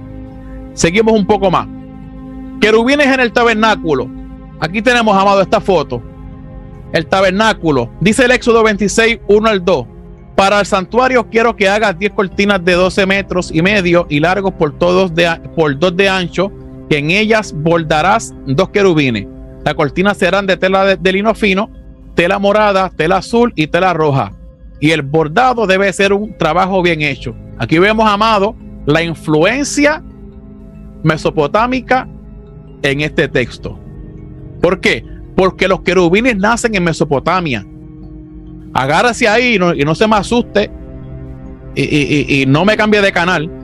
Los querubines nacen en Asiria. Y al nacer en Asiria, posteriormente los babilónicos recogen la creencia y así posteriormente, y los judíos en Babilonia recogen esto también, aunque usted le duela, y aparecen incrustados en los registros bíblicos. No se me asuste, hermano, esto es cultural. Seguimos creyendo que hay un solo Dios, seguimos creyendo que la Biblia es palabra de Dios, pero no podemos ignorar la cultura que recoge la Biblia. El templo Salomón, esto se pone más interesante. Vemos la figura de quién? De los querubines. Aquí tenemos el sacerdote, tenemos el arca del pacto y los dos monstruos alados. Esta foto, miren esta foto, qué, qué interesante. Querubines versión hebreo. Los guardianes, el querubín del templo Salomón. Aquí está la cita, amado, que no estoy mintiendo. Querubines protectores gigantes en la entrada del lugar santísimo para protección del arca del pacto. Dice el texto, Primera de Reyes 6, 23, 28. Hizo el Debir dos querubines de madera de acebuche de 10 codos de altura. Una ala del querubín tenía 5 codos y la otra ala del querubín 5 codos. 10 codos desde la punta de una de las alas hasta la punta de la otra de sus alas. El segundo querubín tenía 10 codos, las mismas medidas y la misma forma para los querubines. Vemos, amado, esto lo dice el texto, no es un invento mío, no es un invento del autor, es, un, es cultura. Ya dijimos en el pasado que estas bestias las ponían en los templos. Entonces, ¿por qué Salomón crea también lo mismo? ¿Por qué Salomón crea dos figuras idénticas que los querubines asirios. ¿Por qué? Ahí está, amado, el texto. O sea, esto no es un invento mío. Ahí está. Ahora, ¿cuál era la creencia? Que Dios vivía en el arca. O sea, la pregunta es, ¿usted se cree que el Dios eterno, el Dios grande, el Dios omnisciente, omnipotente, el creador del universo, vive en una cajita cubierta de oro? O sea, ¿usted se cree que el Dios eterno, grande y verdadero el cual nosotros servimos necesita que dos toros alados lo defiendan. Pero ¿acaso Dios no se, no se defiende solo? Entonces, ¿por qué están esos dos querubines ahí? ¿Protegiendo qué? El arca del pacto. ¿Por qué? Porque eso, es influencia. Es influencia. O sea, no me critique a mí, no me juzgue a mí. Ahí está el texto, amado. O sea, usted puede rasgarse sus escritos, eh, eh, usted puede rasgarse sus vestidos. Usted puede hacer lo que dé la gana, pero la historia está ahí. Ahí está la historia. ¿Por qué Salomón crea esos dos grandes querubines? Si eso lo vemos en dónde? Eso lo vemos en dónde? Aquí lo vemos, mira, amado. Aquí, mira, aquí lo vemos, mira. Aquí está registrado, mira. Arqueología. Aquí está Miren, amado, miren, miren. Aquí está dos querubines. Aquí está dos querubines en, el, palacio. Aquí está dos querubines protegiendo a Nabucodonosor. Entonces, ¿qué vemos aquí? Dos querubines en la entrada del huerto del Edén. Entonces, aquí que tenemos querubines en dónde? En el tabernáculo. Entonces, aquí que tenemos dos querubines protegiendo qué? el arca del pacto. Si eso no es influencia, ¿qué es? Sí, pongámonos a pensar, no para que usted pierda la fe en la Biblia, al contrario, para que ustedes sepan que el texto que estamos leyendo es un texto real y es un texto amado que manifiesta cosas que se han demostrado arqueológicamente. Aquí, aquí tenemos dos querubines más. Segunda de Crónicas 5:7.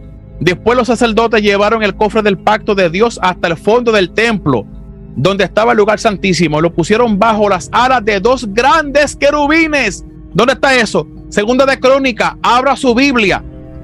Abra su Biblia, mi amado. Por favor, abra su Biblia y tache ese texto. Que aquí le estamos trayendo la evidencia cultural de Mesopotamia en la Biblia. Seguimos un poquito más. Templo de Salomón. Primera de Reyes 6:29. Y en todas las paredes eh, interiores e exteriores del templo labró figuras de seres alados, palmeras y flores. Aquí está. Pura evidencia de que, repito, pura evidencia de que, amado, de que ha deslegado del Antiguo Oriente en la Biblia. Miren esto, amado, el arca del pacto. Aquí tenemos un, de, el arca del pacto con que con dos querubines, diferente a, los dibujitos que se ven, que, eh, se ven dos figuras angelicales, que, que, por cierto los ángeles no tienen alas, eso es posteriormente que, que se le dan las alas. Aquí tenemos dos figuras aladas. Y el texto se encuentra en 1 Samuel 6, 1 al 21, que usted puede leerlo. Miren que esta foto, aquí interesante. Tenemos los filisteos cuando capturan el arca. Y miren, miren la forma de los querubines.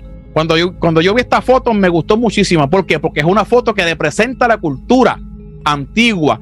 No esos angelitos que están ahí arrodillados orando. Eso es un invento posterior. Estas son las figuras verdaderas. Primera Samuel, capítulo 4, verso 10. Pelearon pueblos filisteos. Israel fue vencido y huyeron cada cual a sus tiendas y fue hecha muy grande mortandad. Pues cayeron de Israel treinta mil hombres de a pie y el arca de Dios fue tomada y muertos los hijos de Eli, Ofni y Fini. Pero ¿qué quiero destacar? La forma de los querubines. Bestias aladas. Literatura comparada. Aquí tenemos, amado, un rey asirio cabalgando en un querubín. Miren esto. El rey asirio cabalgando con un querubín. La divinidad y la bestia alada. En esta imagen vemos a un rey asirio considerado Dios cabalgando sobre un caribú, un lamazo, para pelear por su imperio. En las escrituras hebreas hay escritos similares a esta imagen donde se dice que el Dios de los hebreos, Yahvé, cabalga sobre un querubín para pelear por su pueblo. Veamos. Salmo 18, 9 y 10. Inclinó el cielo y descendió y había densas tinieblas bajo sus pies se montó en un querube, en un querubín, quien, Yahvé, alzó su vuelo desplazándose en las alas de, un espíritu. Otra versión bíblica. Salmo 99.1. Yahvé reina, estremezanse los pueblos, sentado está sobre los querubines, tiemble la tierra. Literatura comparada, amado. Un texto idéntico para reflejar esta imagen. Mi conclusión final, esta es mi conclusión final. Israel no es el pueblo más antiguo del mundo, eso es adelante. E incluso cuando ellos llegan a Canaán, ya estaba poblado la tierra. Eh, si nos introducemos en el mundo antiguo cercano Oriente, veremos una gran similitud de ritos, creencias egipcias, cananeas, asirias, babilónicas y persas, recogidas por los hebreos durante los diferentes exilios que tuvieron y crearon su propia teología. Esto es una realidad. Eh, por eso se recuerda las grandes palabras que confirman este gran hecho. Escucha bien este texto que es importante.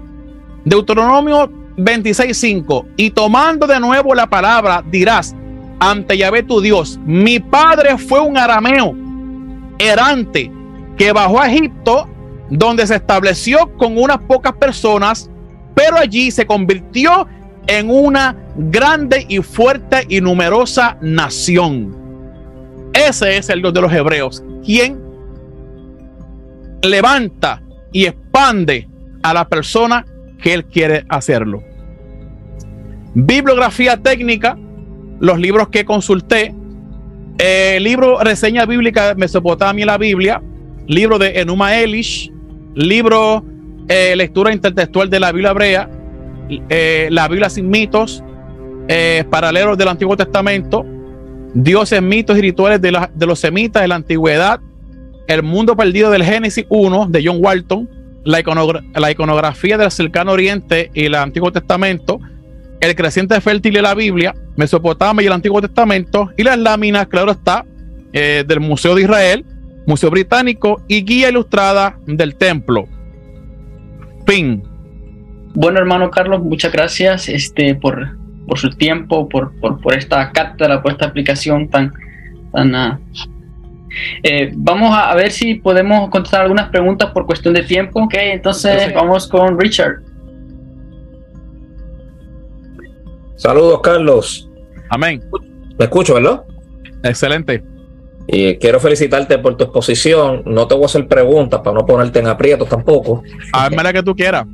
No, pero mira, tú, tú, y yo hemos conversado mucho aparte y tú sabes muy bien, cuando yo escuché estas cosas por primera vez, a mí se me fue el sueño, yo no dormí, me puse nervioso y tú me recomendaste literatura. Veo personas nerviosas en el chat. ¿Habrá un libro para principiantes que puedan mezclar fe con historicidad? Porque es que a veces la religiosidad de nosotros no nos deja aceptar muchas cosas. ¿Qué libro te ayudó a ti, Carlos López Serrano, como creyente? Bueno, el, libro que yo le, recomiendo a los creyentes es este, Introducción a la Biblia Hebrea, de Samuel Pagán.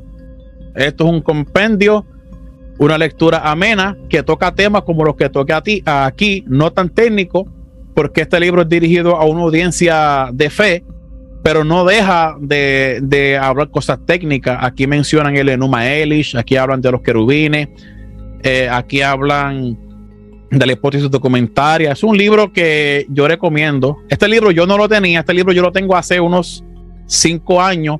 Lo leí y verdaderamente que me fue de ayuda. Claro, después que yo pude dominar y superar mi crisis de fe, pues entonces yo me metí a lecturas técnicas que no voy a mencionar aquí porque sinceramente son, son libros académicos escritos para académicos que se quedan en la nube. Eh, pero para empezar, Introducción a la Biblia Hebrea de Samuel Pagan. Un libro bueno, gracias, barato y exquisito. Mira, y sobre los querubines, Carlos, porque tú sabes que la tradición siempre ha enseñado que el querubín es un ángel es una esfera de otro tipo en la angiología, pero tú por tu posición has demostrado que este, los, los, hebreos pues, construyeron querubines porque lo estamos viendo ahí en el arca. Entonces, si, si estos querubines, ellos no tienen todavía influencia babilónica, claro, eso es, no quiero meterme en aguas profundas, si cuando fue escrito el Pentateuco, pero ¿qué querubín? ¿Tú no crees más bien que el querubín que ellos están viendo quizás es más influenciado de Egipto, de donde salieron, que un querubín persa o babilónico? Bueno, yo tengo aquí una, una, una imagen, una, esto es una imagen, esto es como un tipo querubín asirio, eh, perdón, egipcio, eh, si vemos aquí, vemos eh, la cara, pero en forma egipcia, no en forma mesopotámica. Y vemos que tiene cara, de, cara de hombre, alas de águila, cuerpo de león. Y en este caso las patas son de león, no son patas de toro. Y encontramos este, este tipo de elementos también cubriendo templos. O sea, que esta, este, este, pensamiento de estas bestias aradas o estos seres divinos dentro del mundo de la angelología, eh, de alguna manera eran seres protectores. En Egipto tenemos, en Asirio, pues son los más que se promueven, y también los hebreos, como parte de ese mundo cultural, ellos lo adoptan. Claro, le dan un nuevo significado ya, ya los querubines pasan a ser, eh, según Ezequiel 28, que es otro tipo de querubín, que yo, que incluso yo hice un video comparando el Lamazu asirio con los querubines de Ezequiel, que ya agarran forma más antropomórficas, tienen ojos, tienen pies y ya como que han evolucionado. Sinceramente no sé de dónde sacaron esa literatura eh, los exiliados allí, pero me imagino eh, ese tipo de visión. Y ahí es donde sale esa corte celestial. Incluso los querubines son entes o ángeles, por decirlo así, que adoran y son para el servicio de Dios. O sea, bien diferente. Es un poco complicado el tema, pero, la pero de que la influencia es antes de los hebreos, técnicamente sí. Perfecto. Este, entonces vamos con la última pregunta y para concluir con Anthony.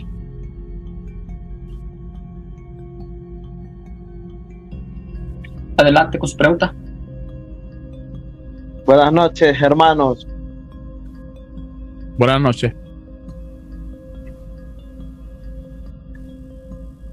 El hijo de León. Hermano, quería preguntarte acerca. ah, Anthony, Anthony, saludos, saludos. Ajá. Un saludo, un abrazo a la distancia. Amén, amén. Muy buena, muy buena la exposición. De verdad que me, fascinó. Es algo muy encantador. Lo que te quería preguntar, hermano, era de cómo llegan a la conclusión, a, la conclusión de, del Dios eh, Yahvé, Jehová, Yahweh. ¿Cómo, cómo, ¿Cómo concibe ese Dios en la mente de los hebreos, ya que ellos tenían muchos dioses? Perdón, ¿puede repetirme la, pregunta como que se entrecortó? ¿Cómo es, ¿Cómo es que el, el pueblo de Israel llega a concebir a la conclusión del Dios Yahvé? ¿Cómo llega, cómo nace el corazón de ellos, en la mente de ellos? ¿Cómo nace ese Dios? Ya que ellos creían en muchos dioses. Bueno, esa, eh, esa respuesta es bien técnica. Eh, sinceramente, hay que entender una cosa, espero que no, se asusten aquí los hermanitos. Eh, Yahvé no fue una divinidad exclusiva del pueblo de Israel. Eh, tenemos evidencias que, que eh, este Dios Yahvé, hablando como académico, estoy ahora, este, por eso que digo este Dios Yahvé, este, dice la escritura que es un Dios solitario, de afuera, que de alguna manera era un Dios este, de los edomitas, que son adoptados por los israelitas. Pero que dentro de esa cosmovisión, el enoteísmo que se practicaba, o sea, había una lucha entre los profetas que querían proyectar al Dios Yahvé como el Dios único, pero a la vez el pueblo tienen otros dioses como Baal, Asherah y estos dioses. Entonces, este Dios poco a poco va ganando adeptos entre el pueblo y Yahvé se convierte en un Dios tribal, posteriormente en un Dios nacional y posteriormente en el Dios del universo. Pero todo eso no es eh, de un día para otro, todo esto es de siglos de centenares de, años para ellos eh, eh, real, reelaborar su teología para coincidir que el único Dios verdadero ella ve que ha estado con ellos, los ha ayudado, los sacó de Egipto. O sea, en la salida de Egipto, que está reflejado en la Biblia, ellos le adjudican esa salida al Dios Yahvé. Eso es algo interesante.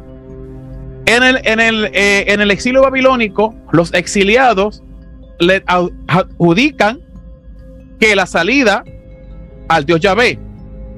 Aunque el cilindro de Ciro dice que fue eh, el Dios Marduk quien, quien envió a Ciro pero los escritos de Isaías, como el gran rollo que se encontró en Qumran, dice que fue Yahvé quien lo sacó de ahí. O sea, de alguna manera, el Dios Yahvé fue creciendo poco a poco entre el pueblo y cuando llega el desastre, que ellos pensaron que fue el fin, eh, fue el fin del mundo, lo que es el exilio, ahí, ahí ellos se, se, se reevalúan y nace lo que conocemos como ese monoteísmo, o sea, no existe una diosa, no existe más dioses, sino hay un Dios único. Al sol de hoy, eh, en Israel, y ahí está el hermano, Andrés que puede hablar un poco sobre esto, que él tiene mucho conocimiento sobre el judaísmo. En Israel, se, aunque en Israel actualmente hay un ateísmo increíble, pero dentro de, esa comunidad ortodoxa o judíos, por decirlo así, liberales, se cree en un solo Dios hasta el sol de hoy, nosotros como cristianos queremos un solo Dios. Pero para Dios ser eh, un solo Dios y el Dios del universo, eso tuvo que ser eh, de siglos y siglos y siglos hasta llegar a la conclusión de que hay un solo Dios. O sea, dejar los demás dioses al lado y creer en un solo. Aunque Israel vivía en un monoteísmo. Ok, tenemos la divinidad Yahvé, pero no descartamos el Dios Dagón que se menciona en la Biblia, No, no descartamos la diosa Shera, no descartamos al dios Baal, incluso al dios de supremo que era el dios El Dugarit. Es una evolución y, y eso fue lo que nos llegó a nosotros hasta hoy. Perfecto, entonces este hermano, gracias por, por esta charla que nos ha dado, por esta cátedra, como dije. Hay que, estos temas son un poco como controversiales, hay que tocarlos con cuidado si uno no está preparado. Sabemos que, como usted dijo, creemos un solo Dios, el único Dios, ese Dios que se nos ha revelado por medio de, su palabra. Entonces, bueno, muchísimas gracias hermanos por habernos acompañado el día de hoy. Eh, gracias hermano Carlos por habernos traído este tema que también ha sido un poquito duro y difícil. Ahí están las recomendaciones del hermano para que puedan leer el libro del hermano Samuel Pagán. Eh, vamos a proceder con, una oración de despedida, la cual nos va a estar guiando el hermano Carlos, y con esto concluimos la reunión del día de hoy. Hermano Carlos, por favor. Sí, eh, vamos a leer una oración, pero antes, pues, eh, sé que veo mucha gente afligida por lo que escucharon hoy, pero les digo, amados, que tengan paz en su corazón, sigan amando a Dios con todo su corazón. si hay algo aquí que nos une a todos nosotros, es que creemos en el Señor Jesucristo como Salvador, como Hijo de Dios y que a través de su sacrificio tenemos la salvación. Yo creo que todos aquí tenemos ese pensamiento teológico que nunca va a cambiar eh, y siempre va a ser así.